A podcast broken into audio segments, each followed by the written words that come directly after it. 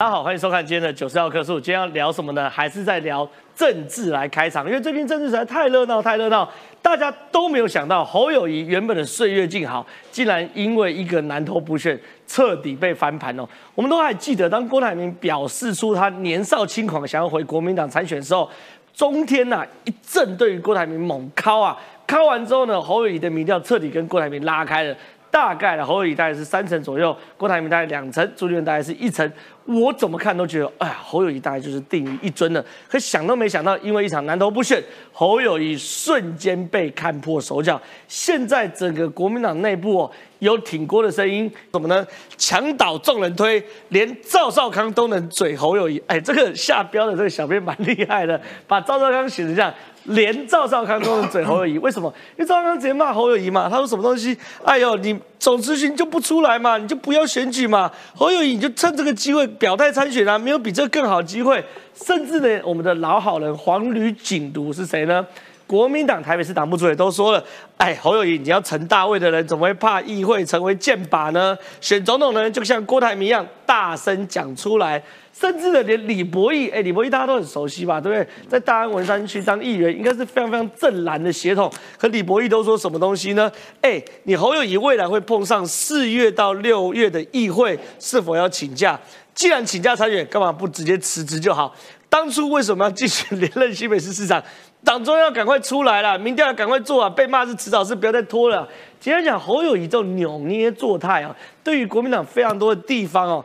都看不下去了，所以说现在各式挺的人都有哦，比如说连胜文，连胜文最近呢都在挺郭，他说如果郭董事长真的愿意回国民党，我们只要传上的话，我个人当然觉得非常欢迎。你看连胜文挺郭嘛，对不对？那刘家昌呢？哎，挺韩国瑜，对不对？哎，国民党最要紧的关头总是少一个人，这个人不团结，要让蓝军泄气，一次一次落败。他要代表蓝军选中的，我们是不会支持他。他跟他讲的是这个侯友谊啊，可他说什么呼呼叫郭韩佩救国救民，哇，刘家山挺韩的，这个韩粉算是始终如一。那至于朱呢，朱家军嘛，对不对？最近传出了林涛接任了国民党智库的副执行长啊，等等的，所以挺朱的也有，可就是没有挺侯的。所以侯友谊现在在国民党内部到底面临到什么样的压力呢？晚点节目会来跟大家分析哦。另外有趣的事情是，民进党有一个新北市的新的市议员刚选上，叫做严卫慈哦。如果没记错的话，他在三重泸州选上的。严卫慈昨天爆料说，他刚选上议员的时候呢，遇到侯友谊，遇到侯友谊的侯友谊就面带微笑的对严卫慈说：“加油啊，选得很辛苦啊，如果我再用力一点。”你会更辛苦哦，哎，这是严惠子昨天的爆料，我看哇，我这个鸡皮疙瘩从后面的脊椎到脑门子起来，这真的是刑警出身的侯友谊才会说出话。再讲一次，如果我再用力一点，你会更辛苦哦。所以侯友谊啊，现在虽然被大家看辣衰，可刑警本性依旧存在。过去在警界的这个脉络依旧存在。晚点，中信大哥会跟大家独家爆料，为什么侯友谊黑白通吃？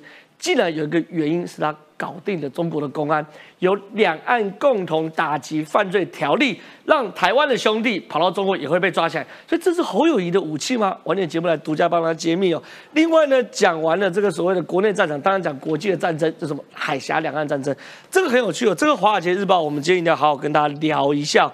这个《华尔街日报》其实呢，特别独家揭露一个美国内部非常非常敏感的兵推哦。这个兵推呢，并不是我们所谓的智库的兵推哦，是美国空军依照现有的资讯、现有的 data 去做个兵推。你看哦，这个美国的二零一九年哦，那时候美国负责督导空军未来作战的一个职权的的机构哦，组织过一场机密兵推，模拟共军犯台，并且评估两支美军作战介入的表现。这应该是我现在看起来最有权威性的这个兵推哦。这个兵推就是美国空军内部的机密兵推。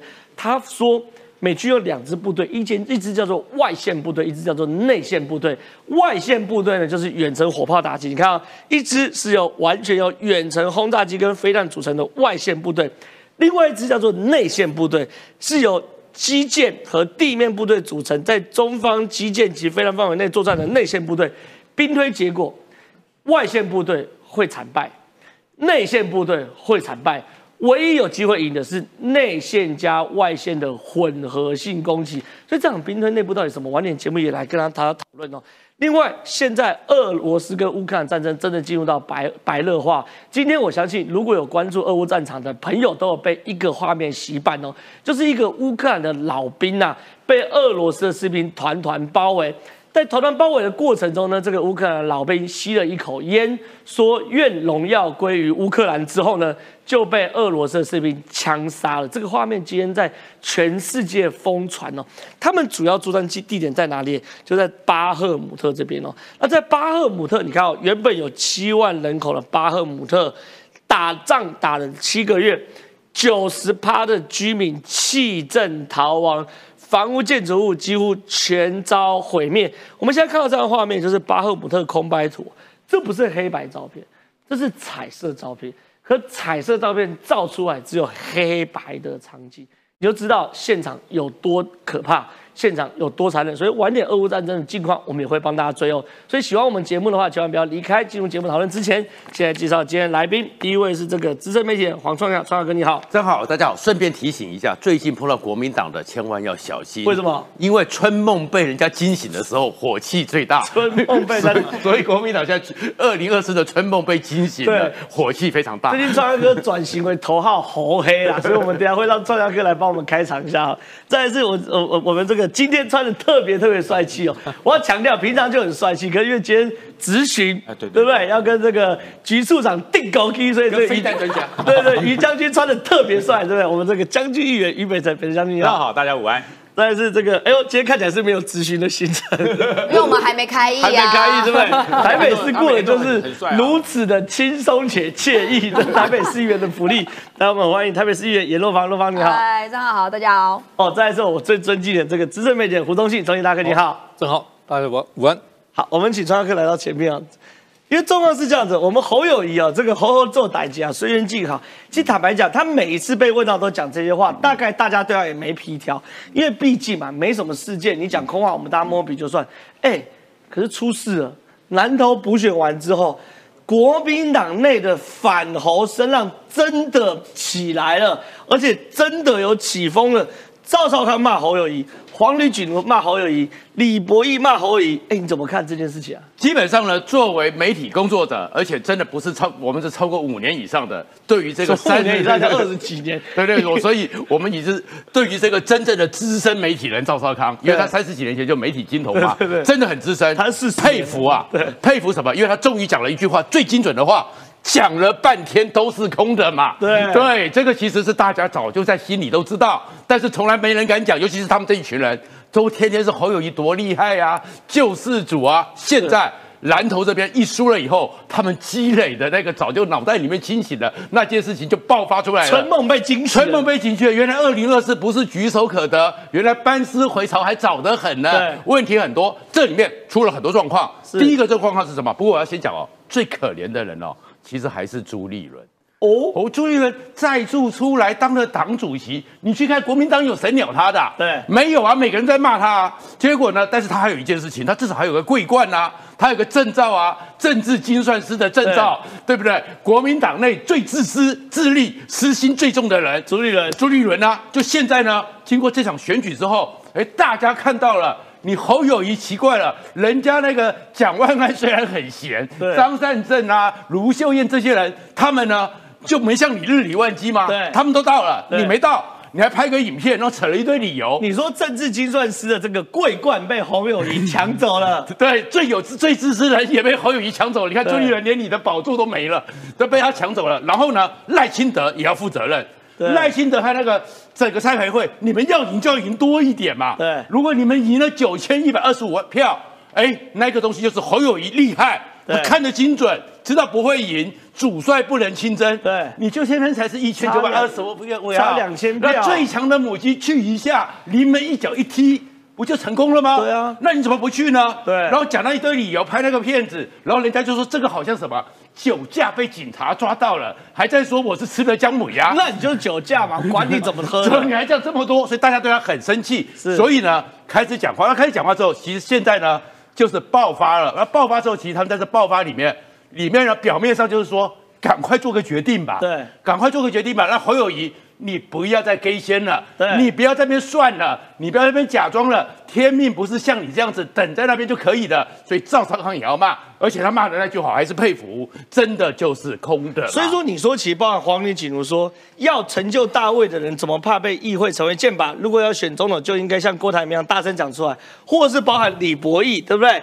李博义说，你如果未来四月到六月议会要请假的话，既然请假，干脆辞职。既然要辞职，为什么当初要选？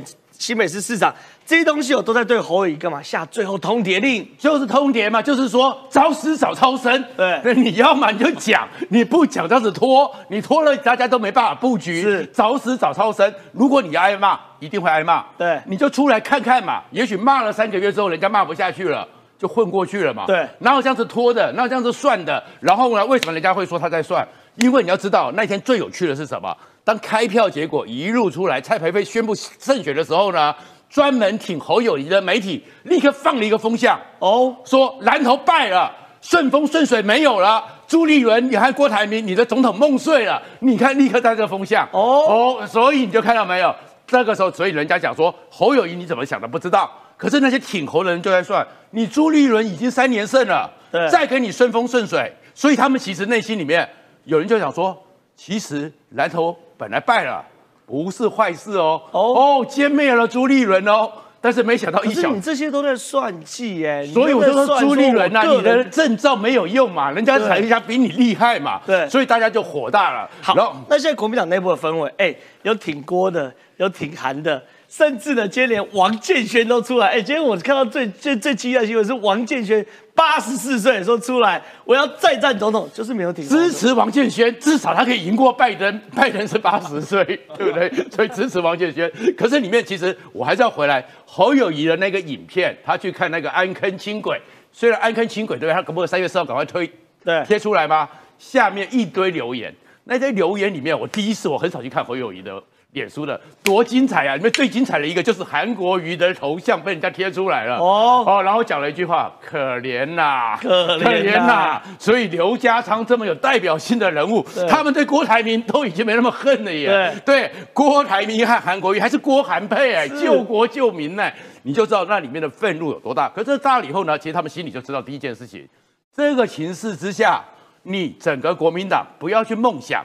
什么非绿大整合？对，不可能了。对，人家只有一个人一看到这个情况，看到你侯友谊会继续掉下来，然后你国民党里面呢，朱立伦大概一成不变，终于有点改变，可能是变成一成五、一成六。对，但是你郭台铭呢，你先前的时候也掉下来，你们所有人有看到赖清德开始往上走。对，所以呢，有一个人一定会出来。哦，这是柯文哲，柯文哲一定会出来，一定会选。然后呢？这个时候，国民党还有一些人讲说，那来是不是国民党来蓝白配？柯文哲为什么要跟你配呢？他都要去美国了耶！柯文哲怎么做民调都二十趴？对啊，他去他二十趴，他不会当选。但是不会当选有一件事情，你看他去美国之前在这个记者的时候已经讲了，民众党的立委席次一定会比现在更多。对，所以他就是可以把民众党带起来。然后另外一个情况呢，这个他他像那个我们刚刚讲的那个博弈，对不对？他也很清楚啊，如果柯文哲。当个副总统，如果柯文哲当副总，像不定时炸弹，那当然是啦。因为其实第一个当副总碰到一个现实的问题，当年的时候，国清和的时候，对，国民党和亲民党，你那时候也在国民党哦，那一种在争提名、争卡位，我相信将军那时候在处理，多么复杂。对，那你现在把柯文哲这个加进来，那如果那他的这个二十趴的选票，他的二十趴的人，那个提名权不是他们下面的人。不然你们上面要打，下面要打吗？然后另外一个，当时的宋楚瑜跟连战，一个叫做走那个候选人，一个叫做总协调。对，那柯文哲呢？如果柯文哲他还不但是不是总协调，还叫自走炮，当然会有很大问题。是，可是这里面其实呈现的一个焦虑是什么？焦虑就是说。原来一一二六只是一场空梦，是，呃，一一二六之后，其实国民党不会一定赢，然后其实国民党才发现你的基本盘在这边，然后侯友谊呢，吼吼做歹计，其实大家心里都知道，没有想到你呢还会这么会算计，还没有想到你还会这么的不敢负责任。母鸡不会下蛋，国民党天天在说缺蛋、缺蛋、缺蛋，就现在这只最强的母鸡不会下蛋。然后老鹰来了，母鸡呢总要张开翅膀嘛，是保护这些小鸡嘛。那现在这些小鸡都怕了，你这个侯友谊，你的翅膀不见了，你这躲到哪边去了？而且安坑轻轨特别提醒一件事情，那个是朱立伦时代做的哦，你要收割割到尾，割成这个样子，所以侯友谊当然会往下，但是基本上侯友谊可能还是民调里面最强的，但是已经不是选举里面最强的，是因为他背后还是有一个强势的媒体。在挺着他，对，所以国民党现在乱成一团。然后这些小鸡本来呢，每个人要抢的，我要当立委，我要当立委。你会看到最近啊，飞鸿泰啊，小新呐，通通都没有声音。对，知道再吵下去，可能大家都没有汤可以喝了。我想问一下于将军，于将军，这个你也很熟悉国民党，对不对？我们最终感受到一件事，郭朱立伦蠢蠢欲动了起来。一场南投补选，照理来说应该把朱立伦打残，可是没想到朱立伦看到哇，原来残的是侯友谊，所以我整个蠢蠢欲动起来。所以这就两个独家出来，第一个是林涛，朱立伦子弟兵去担任智库的副执行长，被誉为朱家军班师回朝啊。第二件事情，陈国军，台北市的市政顾问被传出来。人在台北市，心在党中央。其实呢，我在台北市当市政顾问，但是我其实都在帮朱立伦辅选。我当然不知道是真是假，反正媒体讲的。可听说你有独家，朱立伦现在蠢蠢欲动啊？怎么了？不是朱立伦蠢蠢欲动，朱立伦从来没有不动过。OK，他从来没有不动过。所以我之前在很多节目讲，我说朱立伦一直没有放弃他奋斗的目标。什么目标？当主席当到啦，还要怎么样？最大还是主席啊。他哪有当教练？他希望是跟那个翔阳队的藤真一样，你知道吗？他要教练兼王牌球员，他要一个人两个角色。我既是教练，又是王牌球员。对，那不是朱立伦口气大，是因为国民党里面现在只剩下他能做了。是，呃，那大家说南投初选，那南投这个补选是不是朱立伦很伤？当然伤啊！我告诉你，什么叫以退为进？对，朱立伦这就叫以退为进。哦，朱立伦其实，呃，这是蓝营。蓝营自己的政治人物跟我讲的哦，他说：“哎呀，说你们不要高兴呐，像严若芳，你们民进党不要高兴呐。林明珍这一席，我们三个礼拜之前就知道他要输了，啊，这真的，这是蓝营的，这是蓝营。民调是大概是一个礼拜前开始打平，你说十天他们说三个礼拜，三个礼拜，他说我们三周前就闻到危机了，三周前我就说不妙，危险，可能会，因为他们说因为自自己党员嘛，所以不能说输，可能有变数。”我说真的吗？如果是真的，如果是真的，那你就知道朱立伦有多厉害，你就知道朱立伦有多厉害。什么叫做养套杀？是，我不是在讲股票哈，我是在讲政治。养套杀就是我已经连续赢了三场。对，如果南投这场赢了，除非你是那种所谓的碾压式的大胜，朱立伦才有才有获利。如果不是碾压式的大胜，是小胜，朱立伦反而没有任何的帮助。对，他会认为这是。党内所有的诸侯团结，才辛苦的打赢这一场。是，所以我跟你讲，他一定要碾压看看，不可能碾压，甚至可能会输。既然会输，我要创造一个氛围，就是只缺一个人。哦，只缺一个人，我要创造个只缺一个人。如果今天哈都到了，所以他还是假期征兆。哎，对对对，还是还是，所以侯友谊就这样子中计了。他要营造只缺一个人，如果都到了，朱立伦你一定是罪魁祸首嘛？对，大家都团结啦，大家都去帮他站啦，你提名出问题，现在不是哦，啊，就缺那一个，而且偏偏那一个还是最强母鸡，没有道理啊，还真的给他缺到。而且朱立伦有没有打电话给侯友谊？我我认为哈不会空穴来风啦，有啦，我我没打的话，侯友谊就反他一定有跟他讲。然后呢，我讲哈，厉害就在这里，我一定有打电话给你，而且一定会有消息人士把这个事情放话出来。没错。然后他一定有把握，侯友谊会推却，侯友谊怎么样会推？什么样情况下推却？如果今天朱立伦是跟侯友谊讲，哎，兄弟啊，那个卢秀燕要到，是，蒋万安也要到，是，张善政也要到，是，你认为侯友谊会到？哎呦，一定会到。对对，哎。不是，他正常人都会到，为什么会不到？他一定问，哎，他们会不会去？兄弟，你最重要，你是最强所以我最先问你，对，你要不要去？啊，我市政繁忙，呃，没办法去。好吧，好吧，好吧，那那那你忙你的 啊，你你要给我录个影片哦，你要支持一下哦，拜托了，兄弟。我告诉你，再去问卢秀燕，再去问蒋万安，再去问张善政啊，他们都去了，他应该要再打个电话。这么心机哎，兄弟啊，他们三个都要去，哎，你确定不来吗？侯友谊再笨。都会去，对，再笨都会去。我为什么打？我干嘛打？我就等你说不去啊！我就等你说不去，因为这一场按照国民党的呃某议员说，他们早就预判会输了。连你个议员都知道这场会输，朱立伦还不知道。对朱立伦如果不知道林明正这场会输的话，他就不叫朱立伦，就不叫精算师了。是算到了，算到怎么办？一般人下棋是直接将军，他下棋是将军完之后让你不敢再跟我下棋，对这才叫精算师。对朱立伦就是这样做的，所以侯友谊呢就自己跳下去。跳下去之后，朱立伦你要注意到，朱立伦在林明正败选后是国民党唯一大咖出来道歉的。对唯一出来道歉哦。对对不起，我们不够努力。呃，我也有打电话跟侯市长说，谢谢他的影片，谢谢他的影片。哦，你知道吗？年底你知道吗真？对，就告诉你说，对我提醒你哦，他没有来，他只有录影片啊，这都是我不对，所有人只有朱立伦道歉，侯友宜有没有道歉？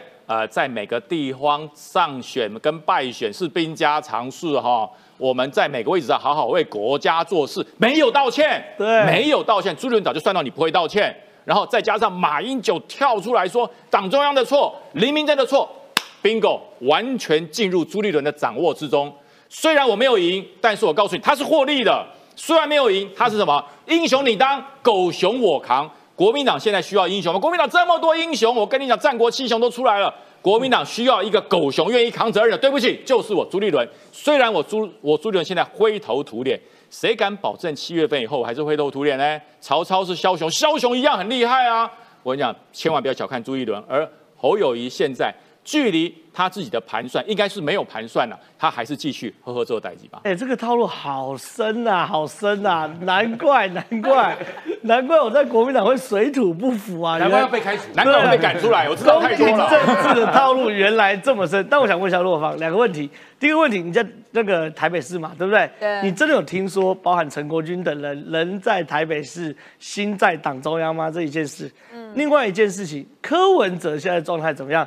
柯文哲感觉好像是南投国民党败选另外一个获利者，整个人活过来。你跟柯文哲也交手过嘛？二零一四到二零一八年的时候也交手过，你觉得怎么看？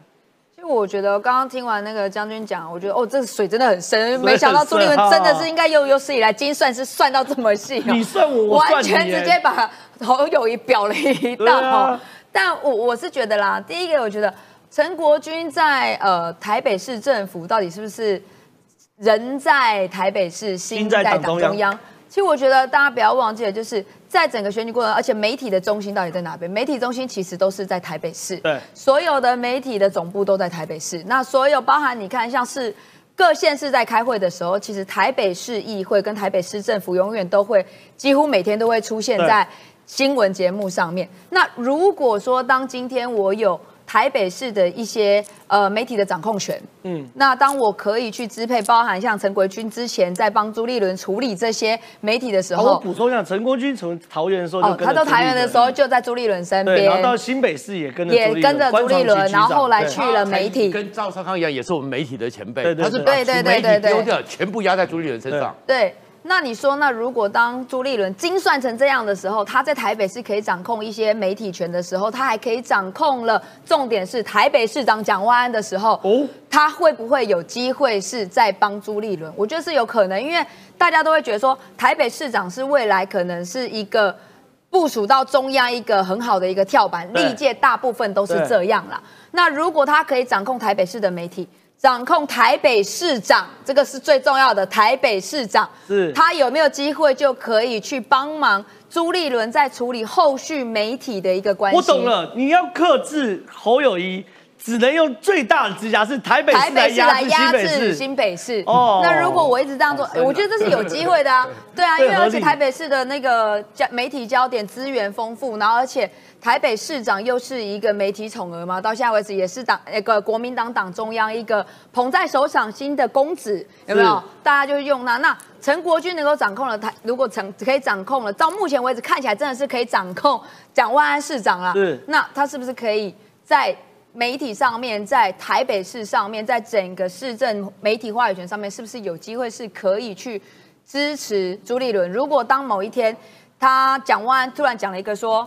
哎，我身为台北市长，我觉得在未来在总统大选上面，朱立伦是不可或缺的呃总教练或者是头的话，那会不会造成一个国民党内部的一个渲染？蒋湾就是关键那个天平的砝码，哎，因为他就是他就是讲那个国民党的一个明日之星嘛。对。那他也是明日之星，也是可以压制侯友谊的一个明日之星嘛。那如果他可以掌控蒋湾，是不是就有这个样子的机会？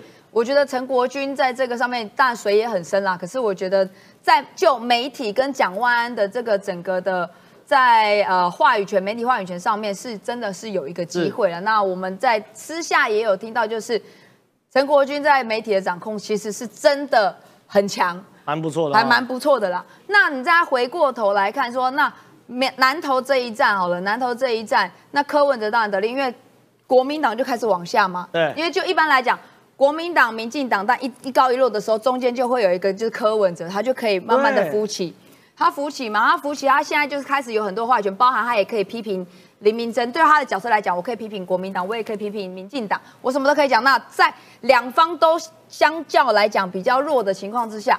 他批评批评，那大家就会觉得说，哎，那他是不是会突出？对，那他就会有机会在声量上面，他又可以拿到媒体的一个话语权。那更何况，等一下我们也可以谈说，他又要去美国嘛。可是，可是我觉得先讲一下国民党自己内部的一个问题，就包含说立委他们初选，因为我看游淑慧今天有讲了一个，说他们的初选机制，我真的实在是，对，真的是国民党个问题，哎，真的很多怪招，什么叫战力值？国民党的初选机制呢？他们内部的那个游戏规则，真的实在是每一次因人而异，或者是为特定人而设计了这样子的一个初选办法。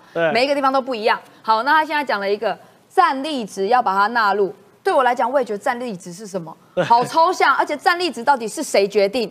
是用民调说，请问一下这些人，你觉得谁的谁的战力值最强？还是说这个民调出来之后，再由？国民党党中央的这些高层们来挑选，说谁的大战力值强？那战力值是什么？就我来讲，他的战力值是对民进党批评谁比较强吗？还是谁在国民党里面阻挡立国利民的法案比较多的，就叫战力值吗？还是谁可以配合中国或者附和中国的认知作战，然后讲一些分化政府跟民众的这些话语的，这叫战力值强吗？那到底怎么评估嘛？那其实就我们目前这样看起来了，你看像。费鸿泰在他说他的战力值很强，因为他骂民进党在 国枪毙陈时中，枪毙陈时中，或者是在那个呃立法院上面，他阻挡了很多的一些法案。他说战力值强，强不强？那你说徐巧芯现在也出来，他的战力值强，他因为他遇神杀神，遇佛也杀佛，我这个战力值可能已经破表了哈。所以战力值是什么？我觉得国民党自己内部的一个游戏规则，当然取决在朱立伦手上。可是我觉得。一个还有一个观点，就刚刚南投的这个部分，因为南投的林明珍败选之后，其实有一个国民党内部的一个舆舆论出来，就是说立委的世代要交替。嗯。那这个立委的世代交替，那这就会让朱立伦讲说，那到底是要战力值强，还是民调强，还是年轻的要把它纳入？是。那这会不会也是让朱立伦会被逼宫？就是说，哎，你这一在这一场的选战当中。你不可以再用你的方式，或者是因人设事，或为自己打造一个量身定做一个平台，让你可以浮出台面，还是这是为战斗蓝在战斗蓝在未来的这个选选战过程当中是有一个可以更强的一个一个一个一个平台上？所以我觉得套一句韩国瑜之前讲的啦，就是大选上面就是。票多的赢嘛，票少的输嘛，所以朱立伦，我们现在正在看说，你的三月四号已经过了，那你的游戏规则。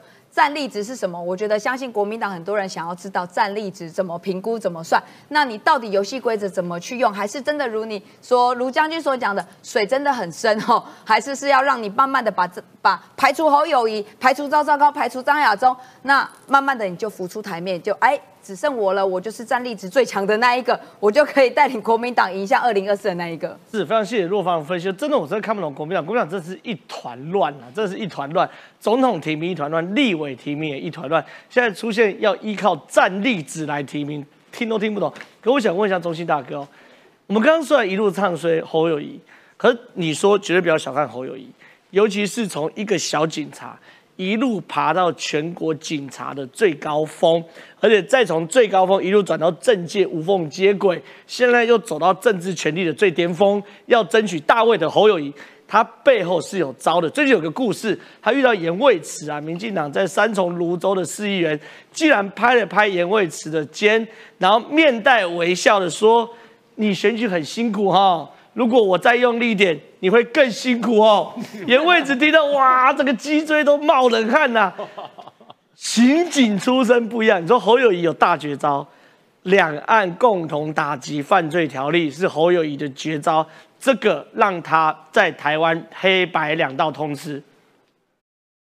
请先让我引用引用马基雅维利在《金融论》一句话：是政治是绝对的理性，对，把情绪丢到河流的另一边去。很好，今天国民党却陷入了情绪的问题啊。对，但是我要强调哦，侯友谊还是非常非常理性哦。是，这也是要对民进党朋友说，绝对不要低估侯友谊。对，要是为了为了二零二四的话，哈，千万不要轻敌哈。南投立委补选，三个人都受伤，朱立伦受伤，他本来积小胜为大胜嘛，对，台北市啦到嘉义市哈，就是他也受伤啊，威信受损啊，对。第二，侯友谊也受伤啊，三月三号没去嘛，对，变成头号战犯嘛，对，当然受伤啊。第三，郭台铭也受伤啊，郭台铭不是挺黎明正吗？对，其实这里面诸侯郭的三角关系。我就把它说破，而且还人家刚才讲说没有你的位置，发脸书就我把它点破哈。朱立伦就是运用郭台铭在牵制侯友谊嘛，没错，跟再看出来嘛，跟当时吴德义的手段一模一样。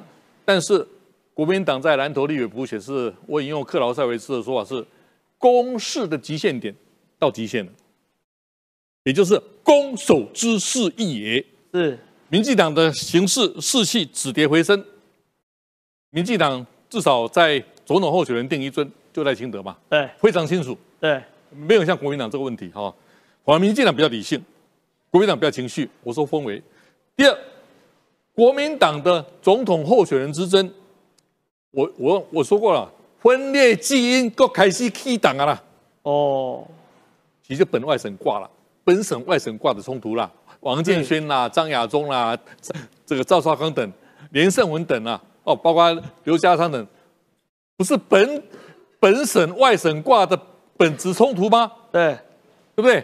好，侯友谊他是本土挂，也是枪打出头鸟，当然就成为众矢之的嘛。是，所以大家为什么要逼他表态？说现在就要表态啊，不要到四月或六月表态啊。但侯友谊就不表态啊。是，哎，真正深层是他了。我觉得在这三个人里面。诸侯郭最深层想轻敌咩？就是侯侯友谊。对，好，连胜文挺郭台铭，刘家昌挺郭郭韩佩。不要忘掉，我曾经在节目讲过，侯友谊就是香港特首李家超二点零，因为都是公安系统出身，而且黑白两道通吃。你刚刚提到这个严伟慈小姐的话嘛？对，其实这句话是很厉害的。黑白两套典型的刑警语言呐，职业语言呐。我如果再用力一点，你会辛苦哦。哎呦，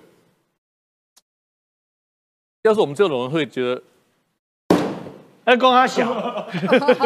我我我我我谁瞪得我我我我，可是你会只是小女生啊？对不起，这是这是我个性了。我个性，我我这一点，我我是我是马上怕。我们男的哪里公他小？不，我我我会轻轻的捶胸，讲啊，你是什么艺术？我会这样。对，你你哎，啊，你这股什么艺术啊？对，一来刚刚对话来讲了。对，哦，这可能个性不一样了哈。我也没有那么脊椎花凉，但是这个英文叫做 double talk，话术，话中有话。对。我们这种光明磊落，我们不会害怕了。对，黑道就会害怕。哦，对不对？好，如果黑道枪击案跑到中国大陆去，会怕侯友谊？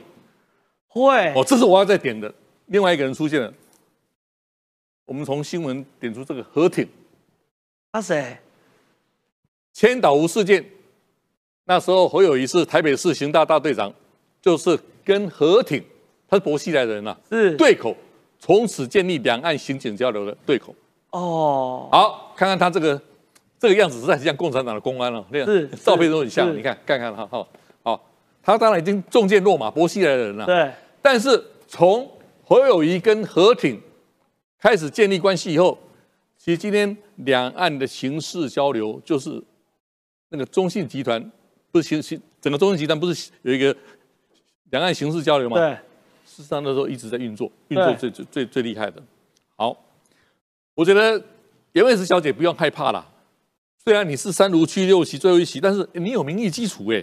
对，但是我很不以为然，侯友谊用这种黑白两道的口气来对待一个小女生嘛，哎，这叫霸凌啊！对啊，我觉得这种语言在如果在美国会被告。哦，如果一到美国现在性性委会被告，我觉得不，我觉得哈，甚至部的侯市长这种语言不要再讲了。哦，你好好做做代志，啊嘛好好恭恭维啊。对，哦，不要再这种话哈。有一次侯友谊跟中国公安关系良好，让我想起他说不要做强国的棋子，不要做大国棋子。哎，这是典型以美论哎。对，那你侯友谊，请问你的国家利益立场在哪里？我曾经说过嘛，请你向他解释。自由开放印太策略好吗？他讲不出来的啦，他讲不出来了，从来没有听过嘛。对，但是他讲这句话会让美国政府非常敏感，因为美国政府对任何的总统候选人哦，他的亲中立场怎么样会非常敏感的。韩国瑜败选在这里嘛。对，好，我讲我的结论哈，这个结论关乎整个大局啊。二零二零年的总统大选有三百万票，因为反送中。转移给蔡英文总统当选，三百万票。对，英文叫 swing 嘛，摇摆嘛。对。二零二二年就一二六去年的选举，这三百万票没有出来选举。哎，看出来台湾的选举哦，大选或其中选举是有摇摆哦，三百万票摇摆哦。那二零二四年谁只要得到这三百万票的一百五十万票，哎，他就会当选哎。会哦，真的会哦。现在整个社会有共识啊，投国民党就是等于投降嘛，哎，这社会共识哦，对，等于亲中嘛，对，那侯友谊当然要柔性切割国民党啊，对，尽量跟找机会跟国民党就是洗白嘛，不要让他觉得是国民党太典型国民党或深蓝国国民党嘛，他要蓝蓝绿通吃嘛，所以侯友谊的称呼才最深，哎，中国说称呼叫什么称呼？这叫皇子啊，虎叫臣啊，陈虎陈虎了，陈虎的人就是他了。所以，我觉得在这里面最不能低估的，民进党最不能低估，反而是侯友谊。侯友谊也正在透过他的言性，他的呵这台机啦，什么岁月岁月什么好了哈，他也在争取这三百万票的中央选民了。是，我觉得要是我最不可低估的政治人物，从民进党观点来看，就是侯友谊。是，我想请于将军帮我短评一下侯友谊这个人呢。我们常常讲军警本一家，可是感觉起来警察的心机还是比军人稍微稍微稍微城府稍微深了一些。不一样，不一样。是军警是一家，但军警的个性跟他在社会环境的发展完全不一样。哦，警察，如果你当警察，你可以请假去选议员。你可以请假选，选上了之后，军警职外调，有这种事？哎，可以。等到你不做议员了，你再回职，再继续当警察。像侯友谊就是去当了这个新北市的副市长，然后当了新北市的市长之后，他是去年才退休的哦。警大校长借调，他才退休的哦，所以他随时是可以回警界的。是军人不一样，军人你想要从政，我如果今天还是现役军人，我出来我出来参选，我告诉你，我马上被判法办。哦，你就违反行政中。所以警察是比较多，让你去跟三教九流交往。对对对，军人没办法。所以说，侯友谊的个性，因为他在地方从事了太多的这种所谓的警政跟民政之间的协调，是，所以他很了解什么地方可以着力，什么地方可以掐住你的咽喉，他太清楚了。是，所以说他才会用这种方式去跟人家讲一讲，他是很他是笑笑的讲。如果我再用力一点，你会很辛苦。你要想想看哦，《无间道》里面刘德华在。在跟梁朝伟讲卧底的时候说：“如果你的老大再用力一点，你可能没有今天。”梁朝伟会吓死我，跟你讲。所以说，这就是警察个性。可是警察个性如果继续用这种方式来做地方首长的话，哇，那是那是那是悲哀哎，是可怕。所以我觉得侯友谊你已经是退休警察了，已经真正当一个专职的新北市市长。有一些你以前警戒带的话，尽量少说，说了对你个人来讲。不管是你从政，还是你以后在新北市推动市政，真的百害无一利，是没有加分啦。其实我觉得最后我们选的是国家领导人，国家领导人还是我认为啦，对于很多人对于国家领导人标准，除了学识、除了品格之外，我觉得还要有一些奋不顾身，然后呢虽千万人吾往矣的这种的牺牲，这个更能感动人。所以我觉得，如果继续算计下去，我觉得国民党的人不见得能够受到大家欢迎哦。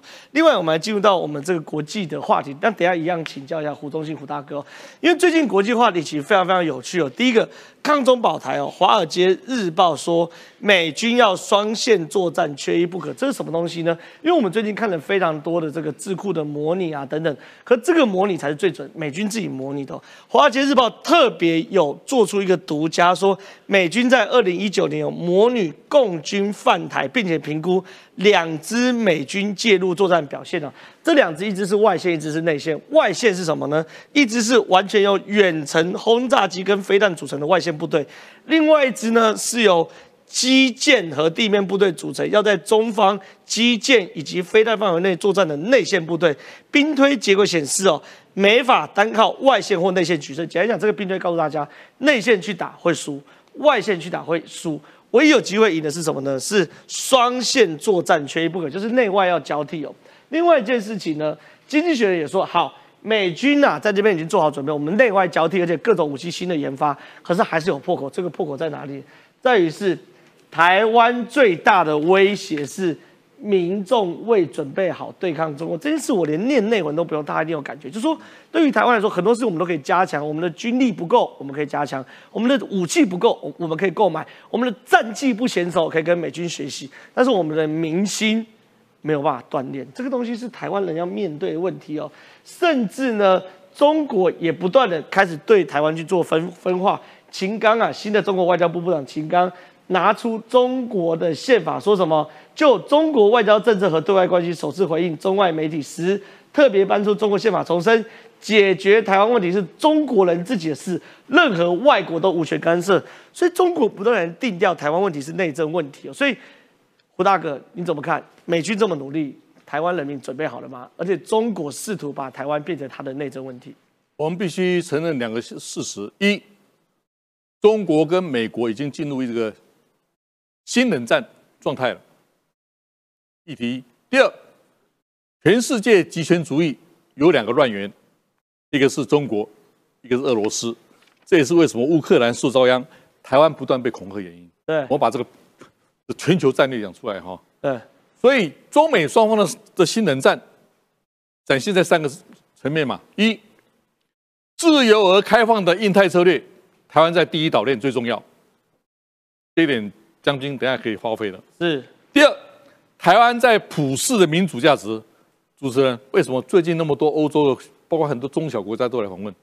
他力挺台湾的民主价值啊，这很重要。第三，台湾在全球的半导体产业链占有百分之三十五的能量。对，这台湾的国宝啊。对，这也是我要强调哈，民进党可要可要思考啊，超超越统独的争议。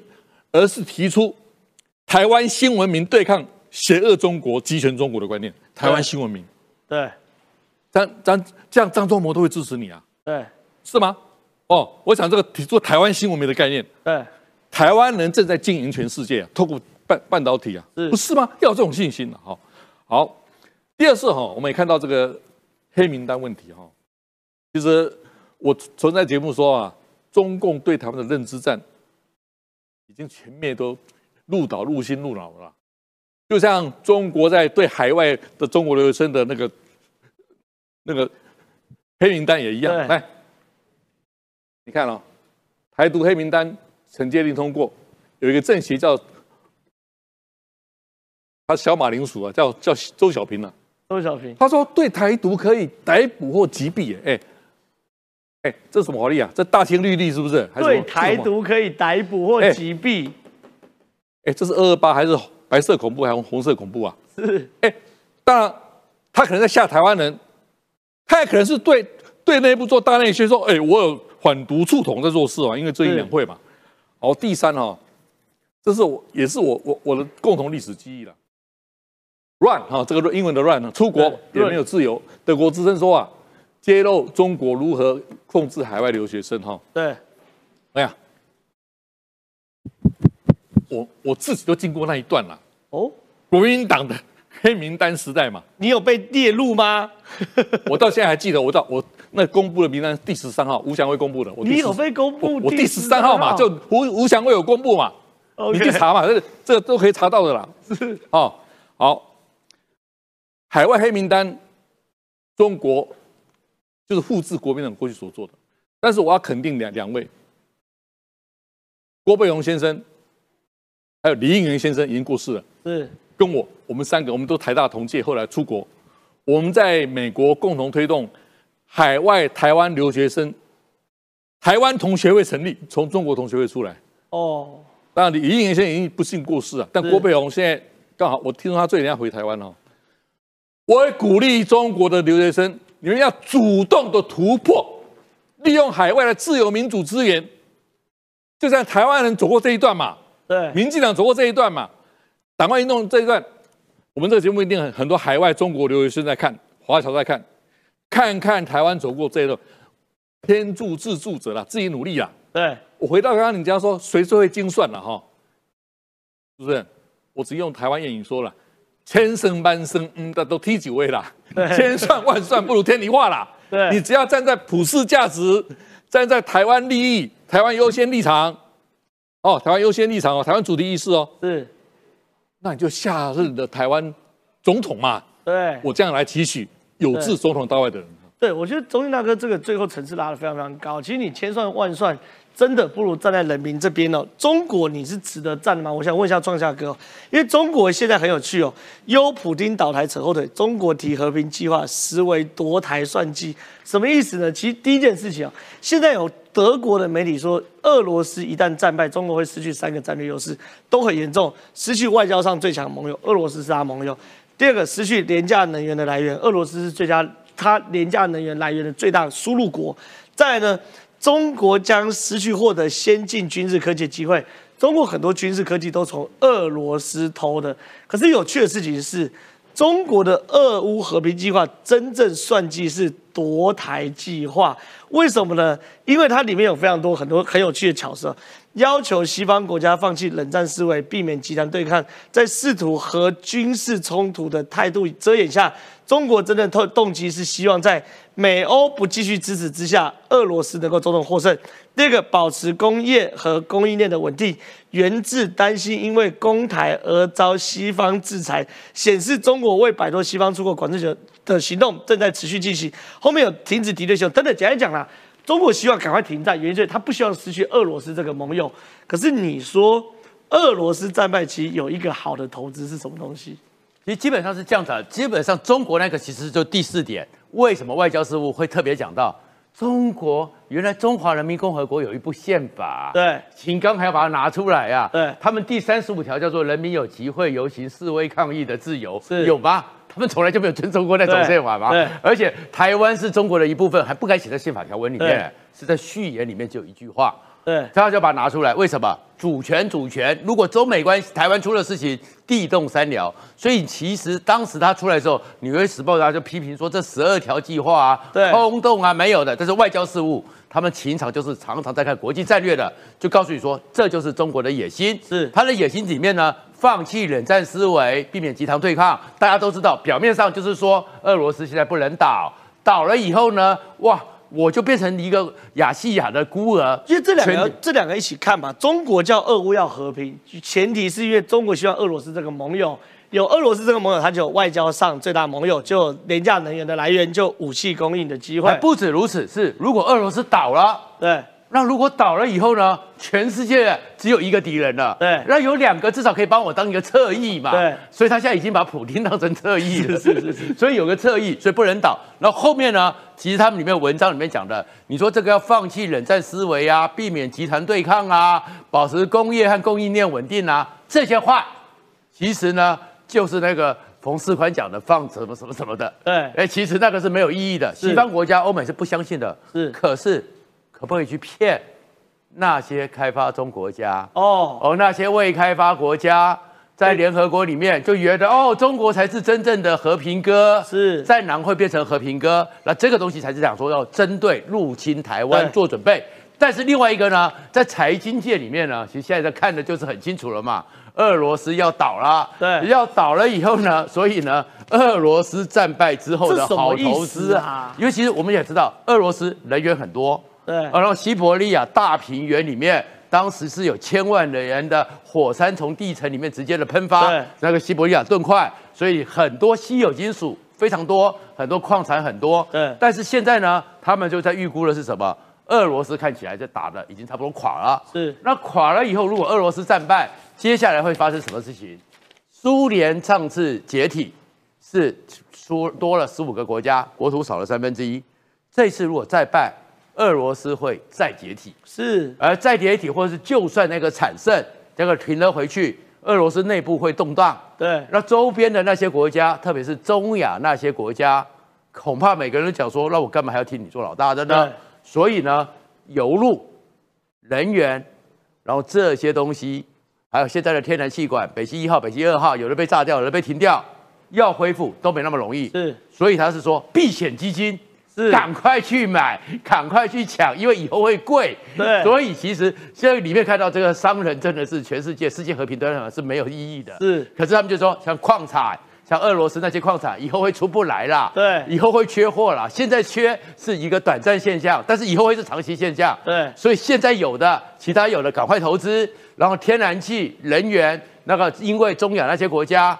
哎，开始会觉得我不要再把你当成老大哥了，是。然后中间搞不好就会中间自己抽税，是。中间会去搞，所以呢，哎，那个价格也会贵，量也会少，然后物以稀为贵，所以他其实这最后他的文章里面说，好投资是什么？俄罗斯有的，将来全世界都缺货。哦。哦，你现在避险基金，你有口袋深的人，你买了以后，过几年你就可以存积居奇，所以这个就是世界财经界其实在看衰普丁一定会打败。是非常谢谢创哥分析。我想请一下这个于将军来到前面，因为当然现在全世界都在看衰俄罗斯，可是近在眼前的一场战争就是在巴赫姆特这战争嘛，对不对？是是哎，现在说普丁为什么一定要把巴赫姆特吃下？因为太久没有胜利了，很难放弃这种罕见的胜利。所以现在俄乌战争到底发生什么事情？在巴赫姆特，大家说到底巴赫姆特有多么重要？有人说它里面有很大的工业的能盐量巴而已啊哦，有盐巴。就我永远看不出来巴赫姆特为什么这么重要？为什么重要？因为普丁看来只能拿到这场胜利，是因为它多大？你知道巴赫姆特有多大？说啊，报道一定很大，因为乌克兰很大。我告诉你，桃园有十三个区，其中中立区它是七十三平方公里。对你知道巴赫姆特多大？四十一。巴赫姆特比中立还小，比中立还小，跟桃园区差不多大。是哎，非常小的一块地方，可是他却用了乌克兰五倍的兵力，是就是俄罗斯的这些瓦格纳佣兵，五个人换一个乌克兰，他是用这种方式吗当然不划算啊，对根本又不是登陆作战，怎么会五比一？登陆作战才五比一啊！正常的做法，强势兵力二比一，再不行就三比一，怎么会五比一？因为他只能吃下这么小的地方，是你想想看，巴赫姆特被他吃下来如此的惨无人道、惨绝人寰，他几乎成为了三面包围。其实乌克兰可以做一件事，他可以从容不迫的退出去，对，现在已经在讨论巴赫姆特应该撤军了。他可以退出去，退出去之后，对不对？让整个战线平整，是，然后整好整以暇之后，再把它推回去。对因为现在乌克兰所获得的重装甲、重武器，它可以把它推回去。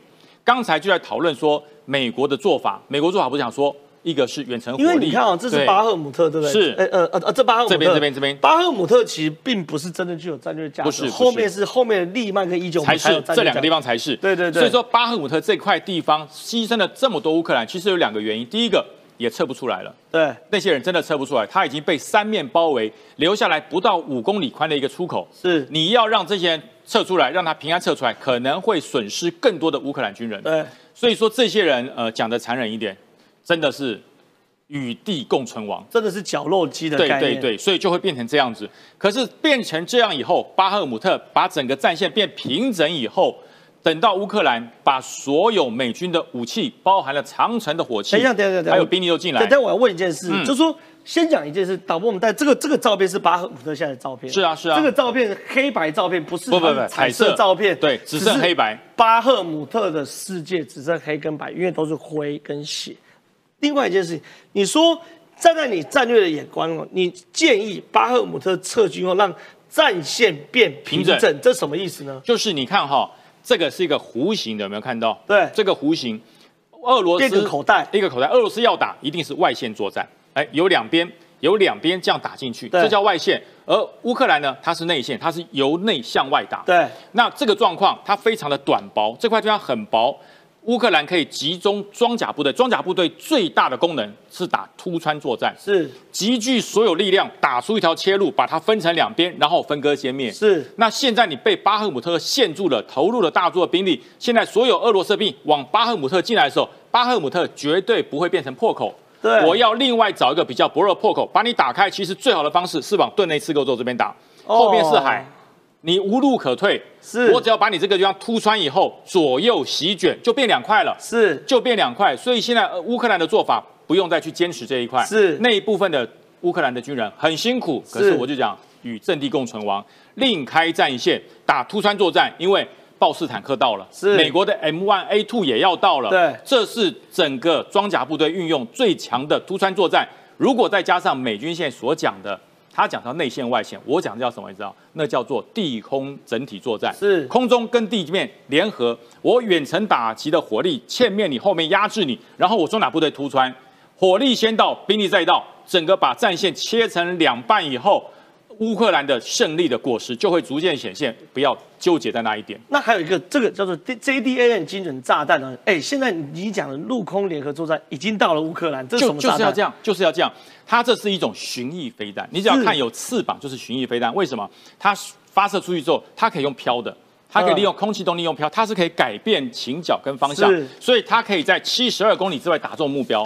所以它是一个导引性的游，我们现在叫游荡炸弹，这叫做巡弋飞弹，它可以避过所有地形地物的地貌，然后精准打中。所以我才讲嘛，当整体远程打击的目标火力来了之后，跟地面的装甲部队兵力可以联合协同的时候，那个时候突穿作战将会是乌克兰。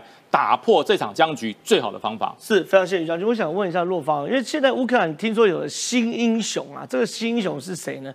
就是一位老兵。这位老兵在被俄罗斯士兵处决之前，吸了一口烟，说“愿荣耀归乌克兰”，被枪决。这是怎么样动人的故事？其实我觉得，应该应该说这个故事在，应该是这影片在那个影像在网络上一直传疯传呐，疯传。因为本来这个呃乌克兰的这个老兵他被。他被俘虏了，然后俄罗斯的军队要求他说要讲荣耀归于俄罗斯。哦，对，然后但他就觉得说，我为什么我不要讲？因为他是乌克兰人，他是乌克兰战士啊，他怎么可以讲这句话？所以呢，他打死不从，所以他就讲了，吸了一口烟，讲了一个说荣耀归乌克兰，然后结果惹毛了嘛，就然后就被乱，就是被扫射打死。所以你看，这样子一个乌克兰的军人，他在前线，他知道他为什么而战。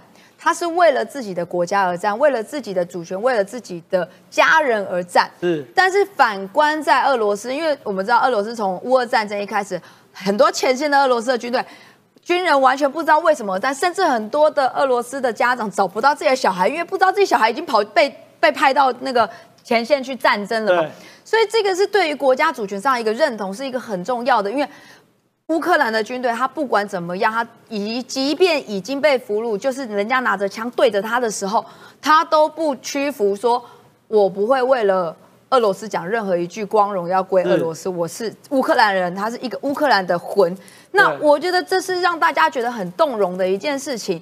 那可是反观到回过头来，台湾上面其实很多包含马英九之前那张曾经讲过说什么急战急败啊，这种首上战集中战啊这种。削削弱台湾意识，削弱台湾对于呃台湾人对于国家的主权认同，或者是说我们是不管如何，我们一定是为了国家站到一边一族，站到最后一刻的这种削弱国军的意识。我觉得那再回问，那我们在讲说，那为什么我们一直在讲说认知作战很重要？因为还有包含说最近的全动法，因为国民党就是趁机在讲说啊，你怎么可以这样控制媒体嘞？因为在战战争的过程当中。如果被错假讯息一直误导，你接收到错误的讯息的时候，其实真的会让人民甚至让军队瓦解。因为如果你在讲说人民收到讯息错假讯啊，前线的那个军队已经已经投降了哦，然后我们不要再战了，然后我们已经战败了哦，那这个你你会让民众根本就是没有办法去战到最后一刻。这个讯息非常重要。那所以我们就在讲说。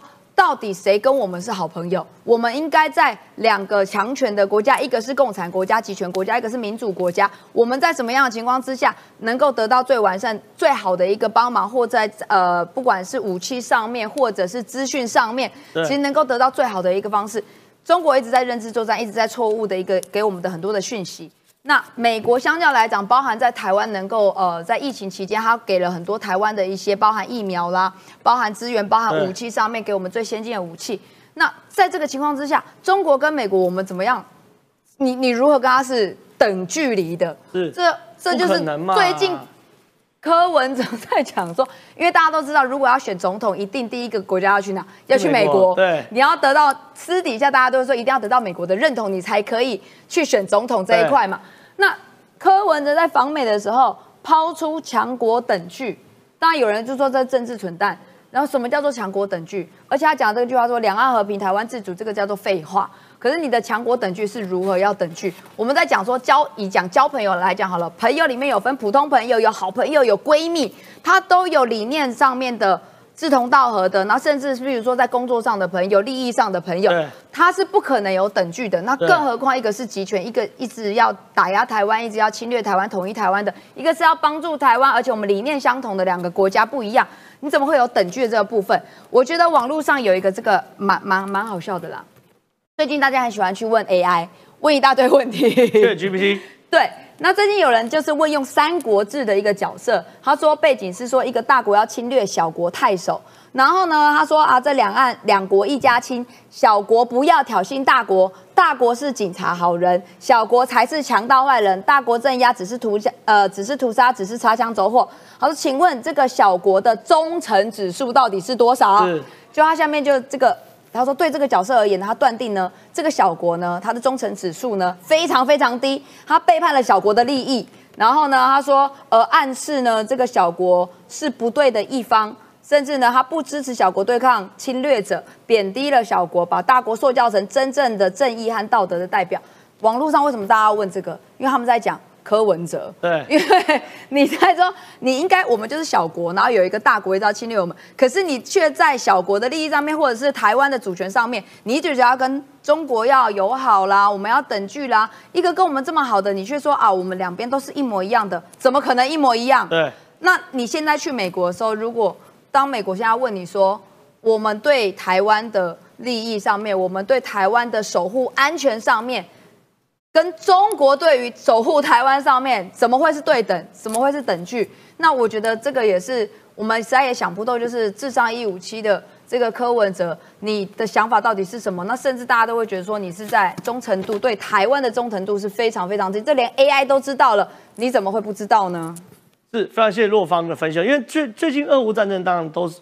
供非常多国家可以参考，很多国家参考是军事层面，可是我认为对台湾来说，参考俄乌战争最应该参考是乌克兰抵御俄罗斯的那个团结的决心呐，就像那位老兵一样，即便有无数把枪对着他，他一样。深吸一口烟，说：“愿荣耀归于乌克兰。时有轻如鸿毛，也有重如泰山。这位老兵死得重如泰山，我们尊敬他。如果喜欢我们节目的话，每周一到周五十二点半到一点半准时收看《九四要客数》。谢谢大家，今天节目到这边，拜拜。